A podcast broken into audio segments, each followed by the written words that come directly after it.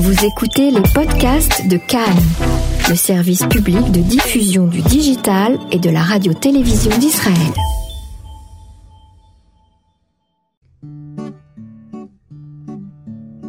Non, ce n'était pas le radeau de la méduse, ce bateau qu'on se le dise au fond des ports, dis au fond des ports. Il naviguait en perpénard sur la grand-mare des canards et s'appelait les copains d'abord, les copains d'abord. Bonsoir à tous, vous avez reconnu Georges Brassens. Et oui, ce soir en studio, c'est l'occasion pour nous de lui rendre hommage avec un artiste, un artiste franco-israélien qui est avec nous, qui s'appelle Ronnie Cohen. Bonsoir Ronnie. Bonsoir Je ne me suis pas trompée sur le nom. Non, bravo. Alors la nouvelle scène franco-israélienne est de plus en plus riche et talentueuse. Euh, Ronnie pardon, se, se, produit un peu partout, euh, dans des cafés-bars, dans, sur, dans des salles, euh, même chez les particuliers, je crois. Bien sûr. Et, euh, et, et, là, eh bien, il nous prépare un, un, spectacle spécial Georges Brassens. Et comme nous aimons beaucoup Georges Brassens sur Cannes en français et sur Cannes en général, eh bien, c'était l'occasion de lui, de lui consacrer euh, une, chance, une, une émission, pardon. Pas, pas qu'une chanson d'ailleurs, parce qu'il y en aura plusieurs. Alors, euh, racontez-nous un petit peu votre rencontre avec Georges Brassens. Alors ma rencontre avec Brassens, comme beaucoup de, comme beaucoup de musique, ça vient souvent de l'adolescence ou de l'enfance. Et j'avais un papa qui, qui, qui, grattait un petit peu et je le voyais. Lui aussi? Lui aussi. et je l'entendais euh, jouer du Brassens. J'avais 7-8 ans, mais quand on a 7-8 ans, c'est un petit peu ringard, Brassens. On, on, voilà. Et j'entendais comme ça, j'entendais un petit peu jouer. Et donc ça, ça, ça a voyagé dans ma tête pendant des années, jusqu'à l'âge où j'ai commencé moi-même à jouer de la guitare et que, et que c'est venu naturellement en fait. Voilà, au départ, ça a été le, sa façon de jouer qui m'a interpellé parce qu'il a une façon qui est très très personnelle. Et puis évidemment les mots, les mots parce que je suis un le poète que c'est? Le poète, je suis un amoureux, un vrai amoureux de la, de la, de la, de la langue française, réellement. Et de la poésie et de ces choses-là, évidemment, on peut pas, on peut pas évoquer la poésie sans évoquer Brassens, c'est pas possible. C'est le maître. Hein. C'est le maître absolu dans la façon de, de, de, de, jouer avec les mots, dans la façon de les mettre en musique. Euh, c'est vraiment c'est la vraie poésie, ne serait-ce que dans la construction des chansons, si on a l'occasion d'en parler, c'est de la poésie pure. Et vous avez le sentiment que, que les jeunes d'aujourd'hui euh, euh, sont sensibles à cette musique? Je pense que oui, en tout cas aux mots, puisque, puisque moi qui aime beaucoup de musique, euh, certains rappeurs d'aujourd'hui n'ont rien inventé. Euh, ou des slammers, ce qu'on appelle slammers plutôt, aussi, ouais. plutôt mm -hmm. les slammers, Mhm. mm -hmm. qui aujourd'hui euh, utilisent vraiment ces techniques-là. Et on a même des rappeurs qui utilisent ce qu'on appelle des samples, c'est-à-dire des musiques de fond, où vous allez retrouver du, Gainsbourg, du Léo Ferré, du, du Brassens, du Brel. Euh, donc je pense qu'au contraire, c'est une musique qui est, qui est on ne peut plus actuelle. Alors, c'est sûr que pour nous, c'est aussi de la nostalgie, euh, mais c'est aussi euh, euh, un pan de la culture française qu'on a amené avec nous en, en Israël. Et, et c'est important parce que les Israéliens aiment beaucoup la musique française, en tout cas les classiques. et, et, les, et Brassens, bon, bah, particulièrement. Alors, Brassens a été traduit en hébreu. Hein. Brassens a évidemment été traduit en hébreu, comme bon nombre d'artistes français, mais Brassens. Particulièrement. particulièrement. et, et et ce qui est très très bien, c'est qu'il a particulièrement bien été traduit. Et c'est pas évident de traduire du Brassens. Absolument. Quand on connaît les tournures de phrases à la française, qui sont pas évidentes, euh, ça a été très bien fait. Et d'ailleurs, pendant le spectacle euh, qu'on qu prévoit pour, la, pour, pour bientôt, euh, une chanson comme Chanson pour l'Auvergnat, par exemple, ou Les copains d'abord, il y aura aussi des couplets en hébreu, évidemment. Ah, vous allez mixer le français et l'hébreu. On va mixer en gardant une majorité de français, puisque c'est évident, c'est évidemment le la langue avec laquelle il a réfléchi sa chanson, donc mm -hmm. on va garder ça. Mais on va aussi, on est en Israël, et, euh, et puis c'est un, un, pont aussi entre les deux pays, entre les deux cultures, et on va profiter des artistes qui les ont traduites pour, euh, pour leur rendre hommage aussi. Alors justement, donc cet hommage, vous allez, vous êtes en train de préparer euh, un, un, spectacle avec euh, un autre guitariste très connu qu'on connaît bien aussi chez nous, c'est Yves Galula. Euh, et, et, alors, en quoi consiste cette soirée cette, Ça commence par une soirée à Tel Aviv. Hein alors ça J'espère commence. qu'il y en aura d'autres. J'espère aussi. On travaille pour ça. Ça, ça commence à Tel Aviv, donc ça va être une soirée, euh, une soirée poétique. C'est-à-dire que ça ne va pas être uniquement euh, d'enchaîner, si j'ose dire, des chansons de Brassens, mais on va aussi faire un voyage à travers le temps. On va raconter sa vie, des anecdotes sur les chansons, les personnages qui ont, euh, qui ont, voilà, qui, qui ont compté pour lui avant et, après, et pendant sa carrière. Mhm. Et donc il y aura de la poésie, il y aura de la chanson, il y aura de, de l'histoire, j'allais dire, même de l'histoire de France en sous-jacent, parce que Ah ouais oui, parce que parce qu'on apprend, euh, on apprend aussi que qu'il a été envoyé euh, à la STO, au service de- du travail obligatoire Absolument. en Allemagne, qu'il s'est- qu'il est venu dans une, per- une permission et qu'il n'est pas reparti. Et Il s'est caché. il s'est caché. Euh, Et donc d'ailleurs, il a été caché par des amis.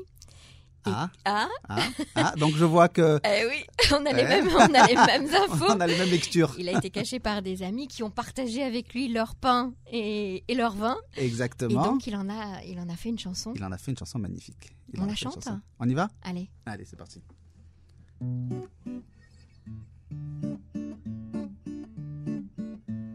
Elle est à toi, cette chanson, toi l'Auvergnat qui sans façon m'a donné quatre bouts de bois quand dans ma vie il faisait froid. Toi qui m'as donné du feu quand les croquantes et les croquants, tous les gens bien intentionnés m'avaient fermé la porte au nez. Ce n'était rien qu'un feu de bois, mais il m'avait chauffé le corps. Et dans mon âme, il brûle encore, à la manière d'un feu de bois. Toi l'Auvergnat, quand tu mourras, quand le croque-mort t'emportera, qu'il te conduise à travers ciel, au Père éternel. Elle est à toi cette chanson, toi l'hôtesse qui sans façon m'a donné quatre bouts de pain quand dans ma vie il faisait faim. Toi qui m'ouvris ta huche quand les croquantes et les croquants, tous les gens bien intentionnés s'amusaient à me voir jeûner. Ce n'était rien qu'un peu de pain, mais il m'avait chauffé le corps, et dans mon âme il brûle encore, à la manière d'un grand festin. Toi l'hôtesse, quand tu mourras, quand le croque-mort t'emportera, qu'il te conduise à travers ciel, au Père éternel. Elle est à toi, cette chanson, avec moi, toi l'étranger, qui sans façon tenait un malheureux, m'a souri lorsque les gendarmes m'ont pris. Toi qui n'as pas applaudi quand les croquantes et les croquants, tous les gens bien intentionnés riaient de me voir amener. Ce n'était rien qu'un peu de miel, mais il m'avait chauffé le corps, et dans mon âme il brûle encore, à la manière d'un grand soleil. Toi l'étranger, quand tu mourras, quand le croque-mort t'emportera, qu'il te conduise à travers ciel, au Père éternel. Une chanson sur le don, sur la générosité, sur l'hospitalité. Ouais. Ouais, hein, c'est très fort. Pas grand chose à rajouter en fait. Une fois qu'on lit ça, euh, on comprend, on comprend euh, en sous-jacent, il y a évidemment il y a l'histoire de Jeanne, il y a l'histoire de tout ça derrière. Et puis, euh, et puis c'est un, c'est un, c'est un artiste qui avait, qui était d'une simplicité extraordinaire. Quand on entend tous les, tous les gens qui l'ont côtoyé, son, guitariste dernièrement qui parlait encore de ça, il n'y a pas longtemps, et qui expliquait que c'était quelqu'un d'extrêmement simple, extrêmement humble, et on le voit dans les chansons, on le ressent dans les chansons. Il parle souvent des, des, des simples gens en fait, et c'est Du peuple. du peuple. Et c'est c'est ce qui est extrêmement touchant. D'ailleurs, même quand il a eu énormément de succès, euh, il a fallu qu'on le pousse vraiment très loin pour qu'il achète une maison à lui quelque part, parce que il était chez Jeanne, il était très bien, euh, donc euh, voilà, et, et il voulait pas bouger. Et il s'est jamais embourgeoisé, et voilà. Ça n'a jamais été un Parisien, Saint-Germain-des-Prés, etc. C'était pas du tout son truc. Lui, c'était la ville de Sète. C'était la ville de Sète et c'était d'autant moins un Parisien qu'il a été, euh, si je puis dire, massacré quand il est arrivé en termes de, de critique et de. Euh, il plaisait pas à ce qu'on appelle l'intelligentsia euh, parisienne. Et, et, puis il arrivait évidemment de manière très simple alors qu'on était C'était pas un yéyé, hein Ah non, ah non non non, c'était pas un yéyé.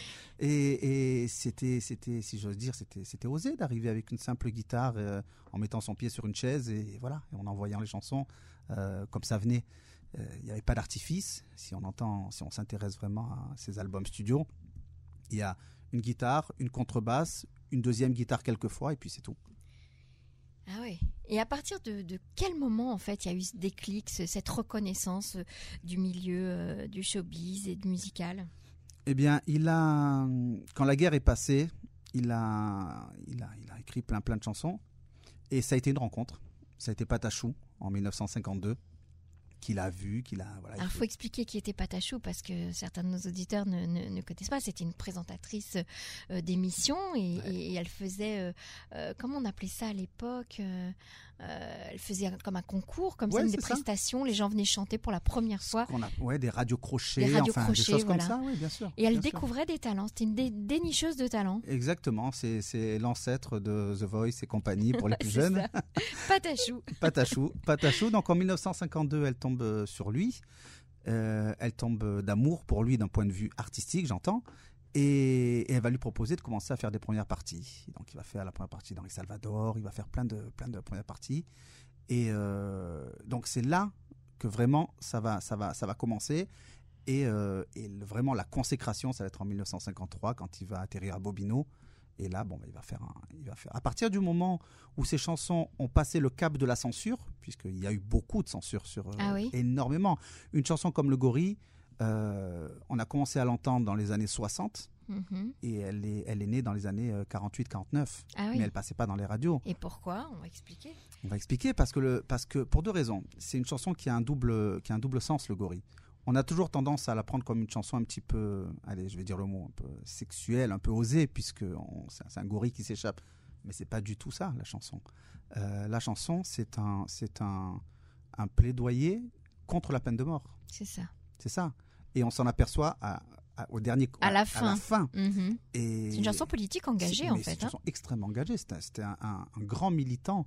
Alors pas la Léo Ferré ou, qui, ou, qui, qui, allait sur les plateaux et qui parlait, mais dans ses chansons, il était extrêmement militant, euh, Georges Brassens. Et effectivement, une chanson comme ça était interdite d'antenne, puisque je rappelle pour les plus jeunes que évidemment la peine de mort était appliquée à cette époque-là et qu'il a fallu attendre euh, les années 80. Donc, il était un peu avant-gardiste sur ça. Il mm -hmm. euh, y a celle-là, il y a une chanson comme, euh, comme la, la, Mauvaise Herbe, par exemple, où il se moque un petit peu des militaires et de, et de, et de, de, de la guerre et toutes ces choses-là. Et à cette époque-là, c'est des choses qu'on ne pouvait pas dire publiquement. On peut pas toucher. Non, mm -hmm. surtout pas. Donc, une fois qu'il a passé la censure, donc pour revenir à notre discussion de départ, une fois qu'il a passé, passé ce cap-là et qu'il est arrivé directement au public, bah, ça a fait mouche parce que le public a aimé. Mhm. Le public a adhéré directement à. Alors, il y a eu des polémiques, comme toutes les, tous les chanteurs, les chanteurs euh, engagés, mais, mais donc le gorille, une chanson comme le gorille, comme la mauvaise herbe, euh, Mhm. comme le pornographe. Le euh, pornographe, qui- absolument. Alors, il y a une chanson qui a fait l'unanimité, qui est, qui est devenue internationale, qui a été chantée dans plusieurs langues, qui a été reprise. C'est Les copains d'abord, parce que Les copains d'abord, eh bien, c'est le, le- le symbole de l'amitié. C'est le symbole euh, de la fraternité aussi. Euh, que- que- Qu'est-ce que vous ressentez, vous, quand, quand vous chantez cette chanson, Ronnie Les copains d'abord, c'est d'abord c'est- d'abord c'est très drôle parce que moi qui fais souvent des soirées de chansons françaises un petit peu à droite à gauche où je donne l'occasion aux gens de, de voilà de me dire ce qu'ils veulent entendre, elle revient tout le temps, C'est ça. tout le temps. Vous dites euh, même à des jeunes, vous leur dites euh, Georges Brassens, c'est quoi? Il y a deux chansons qui vont arriver, chanson pour l'Auvergnat très Mhm. souvent et les copains d'abord, surtout les copains d'abord. C'est bah, une chanson sur l'amitié, vous l'avez dit, c'est une chanson sur l'amitié. Il a écrit pour qui? Ah. Je ne sais pas. Alors je ne sais pas. C'est pas grave. hein Non, je ne sais pas, aucune idée. C'est pour ses copains de l'époque, j'imagine. Aucune idée, mais c'est une bonne question. Comme il me reste 10 jours pour finir de préparer le spectacle, je vais trouver l'info et je vais, et je vais la délivrer au spectacle. Si je la trouve avant vous, je vous la donne. Ah d'accord, avec plaisir, je prends. Euh, je sais pas pour qui il a, je sais pas pour qui exactement. Surtout qu'il parle d'une bande de copains, donc j'imagine qu'il y a Ouais. qu'il parle de, de, de, de plusieurs personnes. Et, et c'est intéressant parce qu'il y a beaucoup de choses si on analyse cette chanson. Il parle de l'Évangile en disant euh, c'était pas l'évangile, il l'avait pas lu puisque c'était un, anticlérical en fait. Lui, il était, il était anti-religieux, anti il, était il était athée, athée complètement. Mhm. Alors que ce qui est très drôle, c'est qu'il avait un des deux parents anarchiste, mais sa maman était extrêmement religieuse, extrêmement pieuse. Ah, elle était pieuse. Elle était très pieuse, sa maman. Et son père était anti-religieux euh, total. Donc, il est né quand même dans cette, euh, dans cette ambivalence-là. Mhm. et, dans toutes ses chansons, il y a un peu de moquerie sur la religion parce qu'il était évidemment anti-religieux euh, à ce niveau-là. Et dans, dans, même dans une chanson comme Les copains d'abord, il en parle. Donc, il glisse l'évangile au milieu. donc, ça, c'est intéressant. Et, et, puis, il finit voilà, en expliquant que il a pris beaucoup de bateaux, qu'il a pris beaucoup de, de, chemins. Ah bah il aimait les bateaux. Hein. Il adorait les bateaux. Bah, quand on est né euh, vers 7, forcément à 7, forcément on aime le bateau. Moi qui suis de Marseille, je sais, je sais ce que c'est. Et donc voilà, donc c'était, ça représente la liberté aussi, le bateau, la navigation, l'horizon. C'est, c'est... intéressant quand on fait, on va dire, une explication de texte sur, mm. sur un titre, sur une chanson, parce que quand on l'écoute après, bien on l'écoute un petit peu différemment. Je vous propose euh, qu'on l'écoute ensemble. Avec grand plaisir. Non, ce n'était pas le radeau de la méduse, ce bateau qu'on se le dise au fond des ports, dise au fond des ports. Il naviguait en perpénard sur la grand-mare des canards et s'appelait les copains d'abord, les copains d'abord. Ces fluctuates nec mergiture, c'était pas de la littérature, n'en déplaise aux jeteurs de sorts, aux jeteurs de sorts. Son capitaine et ses matelots n'étaient pas des enfants de salauds, mais des amis franco de port, des copains d'abord. C'était pas des amis de luxe, des petits castors et pollux, des gens de Sodome et Gomorre, Sodome et Gomorre. C'était pas des amis choisis par Montaigne et la Boétie. Sur le ventre, ils se tapaient fort, les copains d'abord. C'était pas des sanches non plus. L'évangile, il l'avait pas lu, mais il s'aimait toute voile dehors, toute voile dehors. Jean-Pierre Paul et compagnie, c'était leur seule litanie, leur credo, leur confiteor, les copains d'abord. Au moindre coup de Trafalgar, c'est l'amitié qui prenait le quart, c'est elle qui leur montrait le nord, leur montrait le nord. Et quand ils étaient en détresse, que leurs bras lançaient des SOS, on aurait dit des sémaphores, les copains d'abord on a un peu réduit la chanson pour avoir un peu plus de temps euh, pour euh, parler et pour surtout euh, faire découvrir et faire écouter d'autres titres de Brassens.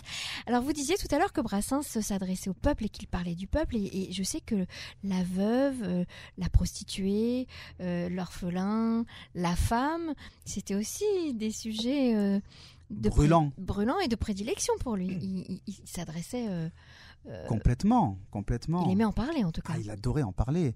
Euh, il disait de sa, de sa, de sa femme, qui n'était pas sa femme d'ailleurs. D'ailleurs, il y a une très belle chanson qui s'appelle Un non demandant mariage, où il raconte pourquoi il ne la demande pas en mariage. Il était contre le mariage, tout simplement. Il était contre, tout simplement. Il a partagé sa, vie, ils ont partagé leur vie pendant, je sais pas, je crois 30 ans ou 40 ans, mais euh, il appelait sa déesse. Il n'appelait pas sa femme. Il appelait ni sa copine, ni sa. C'était sa déesse. Donc il y avait quand même une espèce de, de tendresse alors certains ont, alors on, le taxe de temps en temps de misogynie un petit peu. Euh, à l'époque c'était courant. Hein. À l'époque d'abord il faut remettre les choses dans leur contexte évidemment, replacer tout ça.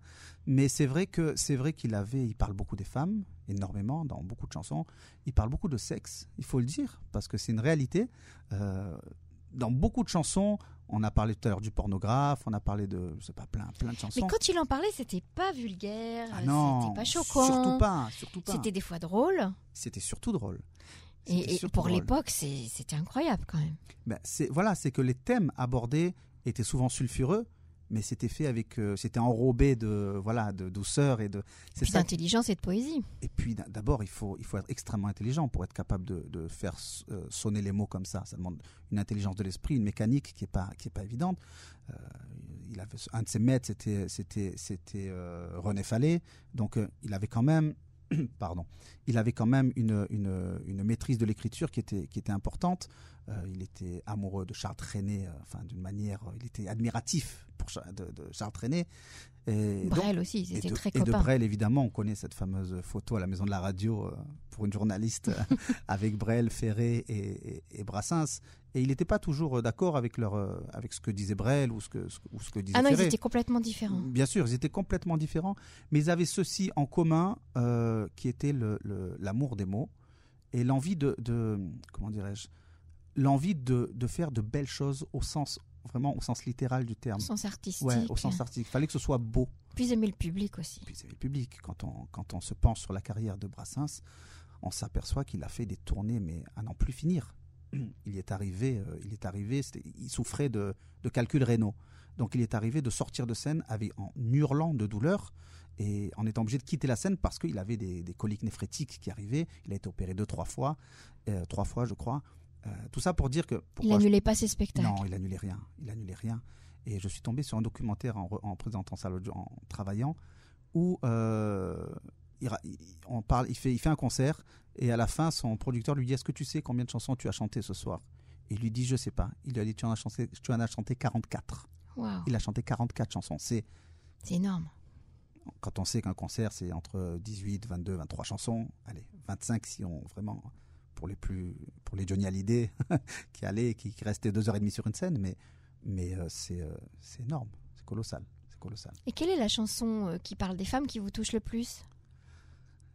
Il y en a plusieurs. Il y en a une que j'aime beaucoup parce qu'elle a beaucoup d'humour, c'est Brave Margot, que j'aime vraiment parce que il y a c'est une rencontre entre l'innocence d'une jeune femme euh, et puis euh, la non-innocence des, des Des hommes qui l'entourent, des hommes qui l'entourent. Donc j'aime, surtout beaucoup. quand elle dégrafait son corsage. Voilà, et que pour donner la gougoute à son chat. Donc c'est, donc j'ad- j'adore cette chanson. Mhm. Euh, j'adore, j'en aime beaucoup, mais une chanson que j'adore, c'est c'est La Londe demande en mariage. On en a Mhm. parlé. Je suis vraiment, je trouve que le texte est, est merveilleux. Jeanne aussi. Jeanne, évidemment, le plein dans l'eau de la Clairefontaine, qui est une chanson avec un texte mais d'une douceur, d'une, d'une voilà, et c'est efficace, et c'est doux, et c'est beau. Et quand Brassens chante les femmes ou chante la liberté, c'est beau. C'est comme ça. Et qu'est-ce que vous avez envie de nous chanter alors euh, concernant les femmes? Vous avez un titre que vous proposez Oui. donc euh, oui, eh ben, le, le- le 11 novembre le 11 novembre, il y en- il y en a plein. Pourquoi pas Brave Margot? Brave Margot. Allez, allons-y. Allons-y sur Brave Margot.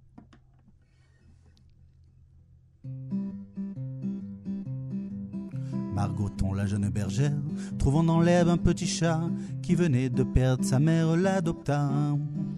Elle en trouve sa collerette et le couche contre son sein. C'était tout ce qu'elle avait pauvrette comme coussin. Le chat la prenant pour sa mère, se mit à téter tout de go. Ému Margot le laissa faire, brave Margot. Un croquant passant à la ronde, trouvant le tableau peu commun, s'en alla le dire à tout le monde et le lendemain. Quand Margot dégrafait son corsage pour donner la gougoute à son chat, tous les gars, tous les gars du village étaient là là là là là là étaient là là là là là. Et Margot, qui était simple et très sage, se résumait que c'était pour voir son chat. Tous les gars, tous les gars du village étaient là, là, là, là, là, là, là, étaient là. Le maître d'école et potache, le maire, le bedeau, le bougnat, négligeaient carrément leurs tâches pour voir ça. Le facteur d'ordinaire s'y preste pour voir ça distribuer plus les lettres que personne au reste n'aurait lues. Pour voir ça, Dieu le leur pardonne. Les enfants de cœur au milieu du saint sacrifice abandonnent le saint lieu. Les gendarmes, même les gendarmes, qui sont par nature si ballots, se laissaient toucher par les charmes du joli tableau.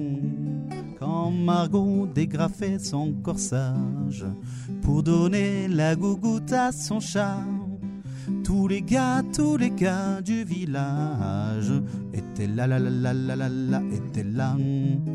Et Margot, qui était simple et très sage, présumait que c'était pour voir son chat. Tous les gars, tous les gars du village étaient là, là, là, là, là, là, là, étaient là. Comment vous préparez euh, vos spectacles, Ronnie Cohen Je... Alors celui-là, ça a été un peu spécial. Bah oui. Ouais, ça a été spécial parce qu'en général, quand je fais un spectacle, j'essaye de trouver la rencontre entre ce que moi j'ai envie de proposer et ce que le public a envie. Quand on fait des spéciales Goldman, euh, enfin Berger, Johnny, on se dit il y a un public, moi j'aime ça, donc on va faire la rencontre. Pour ce spectacle, j'avoue que ça a été extrêmement égoïste. Vraiment. Vous je, vous suis- êtes fait je- plaisir. Je suis tout à fait honnête. Je, je sais que ça va faire plaisir aux gens, évidemment. Mais je me suis dit, de quoi tu as envie aujourd'hui? Qu'est-ce que tu as envie de présenter aujourd'hui? Et je me suis dit, allez, on va sur Brassens parce que j'ai jamais osé le faire, puisque c'est artistiquement un petit peu compliqué, puisque c'est une guitare, un micro et rien d'autre. Donc il n'y a aucun artifice, il n'y a aucun moyen de se, voilà, de, se cacher. C'est beaucoup de texte. Donc je me suis dit, est-ce que tu te sens prêt maintenant de voilà d'aller devant les gens et de chanter un Brassens qui est un monument euh, voilà et donc ça a été un petit peu comme ça cette fois-ci que j'ai que je me suis que je que, que l'idée a germé et ensuite la préparation technique je, je commence d'abord par les chansons qui me paraissent les euh, pour Brassens par exemple les chansons que j'avais envie de chanter vraiment qui m'ont qui ont qui m'ont qui m'ont euh, qui m'ont accompagné pendant mon enfance Ouais, mon adolescence Qui vous ont marqué, j'imagine. qui m'ont marqué Mhm. et euh, donc je prépare d'abord les chansons. Ensuite, je m'intéresse à la vie de l'homme ou de la femme, en tout cas de l'artiste. Euh, et j'essaye d'amener toujours, toujours dans les spectacles une partie musicale et une partie, j'allais dire, culture générale. On, va, on peut définir ça comme ça. J'aime bien qu'on ressorte en se disant on a écouté Brassens, en tout cas on a écouté du Brassens plus, Mhm. plus, plus exactement, et puis on en sait un peu plus Sur lui. sur Brassens. Mhm. Et c'est vraiment ça qui m'intéresse, vraiment. Qu'est-ce que, comment il a fini sa carrière, euh, Georges Brassens? Il a, alors il a, il faut, resituer les choses. Il est mort en 1981, Mhm. donc euh, Élection de François Mitterrand. élection de François Mitterrand. Et voilà, le, le- le- Le li- socialisme arrive en France. Le socialisme arrive en France. Ironie du sort, il meurt et quelques années après, eh ben, la peine de mort va être abolie. Donc il y a, il y a tout un, tout un symbole là- là-dedans. Mhm. Et Par le ministre de la Justice euh, de l'époque, euh, Robert Badinter, hein, qui Et- était dans, dans le ministre, ministre sous le gouvernement de Mitterrand. Exactement. Et donc, il a, il a joué jusqu'au bout, en fait. Son dernier album, si je ne me trompe pas, remonte à 79. Vraiment, le dernier album qu'il a écrit, c'est 79. Et, et puis, euh, excusez-moi. Et puis, euh, il est long, comme on dit, d'une longue maladie. C'est comme ça qu'on a tendance à, à parler du cancer, mais je- on peut dire le mot, puisque Bah oui, on parle de, on- surtout qu'on parle de quelqu'un qui n'avait pas peur de dire, euh, de, Les dire, mots. de- de dire les mots, donc on peut le dire. Et donc voilà, donc euh, il est décédé comme ça, mais il a joué jusqu'au bout. Il a chanté jusqu'au bout. Et, et en fait, son, son, son- il, a- il avait des lieux qui étaient ses, ses maisons. C'est-à-dire que Bobino, c'était devenu sa maison. L'Olympia était devenu sa maison. Et, et puis, il a joué, il a joué jusqu'à ce qu'il voilà, qu'il puisse Qu'il ait plus euh, la force. qu'il ait plus la force. Et Jeanne, qu'est-elle devenue? Alors Jeanne, elle est décédée, euh, ça a été une, des, une des, des grandes souffrances de Brassens. Elle est décédée, euh, je crois, dans les années 70, si je ne me trompe pas, j'ai pas la date exacte. Mais il a perdu coup sur coup Jeanne, le mari de Jeanne, euh, je crois ça s'appelait Marcel, si je ne me trompe pas. Euh, ils sont morts coup sur coup l'un après l'autre. Et ça a été... donc Georges Brassens, a, a- pour ne pas que la maison soit vendue, il a, il a racheté lui-même la maison pour que ça reste euh, voilà, un souvenir. Il a gardé tous les chats, puisque ce qu'il faut savoir, c'est que il parle beaucoup des chats dans les chansons, dont, dont Brave Margot, d'ailleurs. Mhm. Euh, c'est un amoureux des chats, Georges Brassens. Il avait trois passions la guitare, les pipes, évidemment. Euh, il est connu pour ça, et entre autres, et les chats.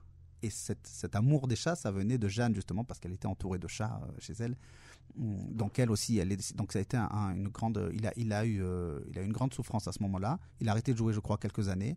Puis après, il s'est remis, euh, il s'est remis euh, au travail parce que voilà, parce qu'il aimait ça. Il a été traduit dans toutes les langues, dans beaucoup de langues? Il a été- alors de ce que je sais, il a été traduit donc en hébreu évidemment. Il a été traduit en russe, ce qui est très intéressant parce Mhm. que en- moi j'ai j'ai des amis musiciens qui sont russes et ils ont deux, deux artistes qui ont été traduits pratiquement tout le répertoire. C'est donc euh, Brassens et Jodassin. Ce qui est intéressant. Et quand je leur demande pourquoi, donc ils nous expliquaient pourquoi les chansons françaises étaient énormément traduites euh, en, en En Russie. russe. Tout simplement parce que à l'époque de, de- de- de la guerre froide, euh, les chansons américaines ne passaient pas. Ah oui.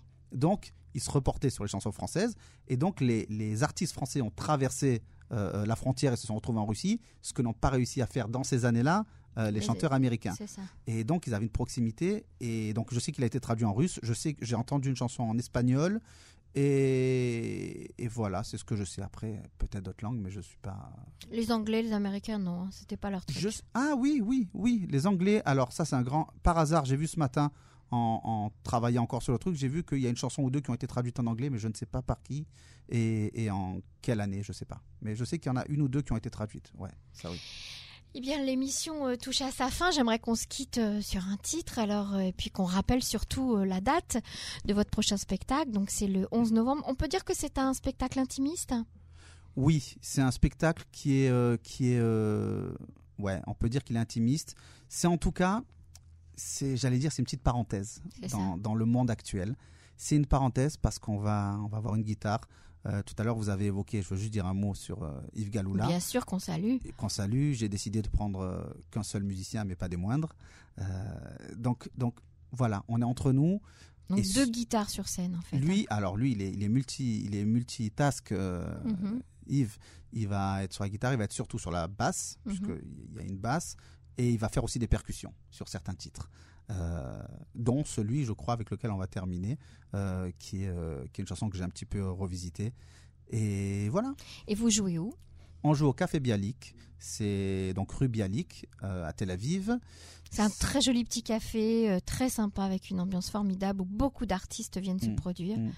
Et on encourage d'ailleurs ce genre d'endroit euh, à exister parce que, bon, il y a les grandes salles, Bien sûr. et, et- mais il y a aussi les, les- les petits cafés, comme à l'époque euh, à Saint-Germain-des-Prés. exactement. Et c'est pas un hasard si, euh, je sais qu'on est court dans le temps, mais je le dis rapide, c'est pas un hasard si j'ai choisi le Bialik pour ce projet précisément. Ah oui, ça correspond à Brassens. Ça correspond, hein. voilà. Je voulais qu'on reste euh, dans une ambiance euh, intime, douce. On va, on va chanter doucement, on va compter. Voilà, c'est quelque chose. De, c'est une vraie Le public pourra chanter avec vous Évidemment, il ne pourra pas, il devra chanter Non, avec Pas moi. comme moi, moi je, je suis interdite. Mais non, non, mais vous, vous avez 10 jours pour travailler. Parce que j'espère que vous serez là. Avec plaisir. Alors on va se quitter euh, sur le, un titre de Brassens. Vous nous chantez quoi? On va chanter euh, Je me suis fait tout petit, qu'il a écrit pour sa, pour sa déesse, justement, et que j'adore. Une chanson d'amour. Une chanson d'amour, exactement. Ronnie Cohen, merci d'avoir été avec nous. Merci infiniment de m'avoir reçu. C'était un grand plaisir, un immense plaisir.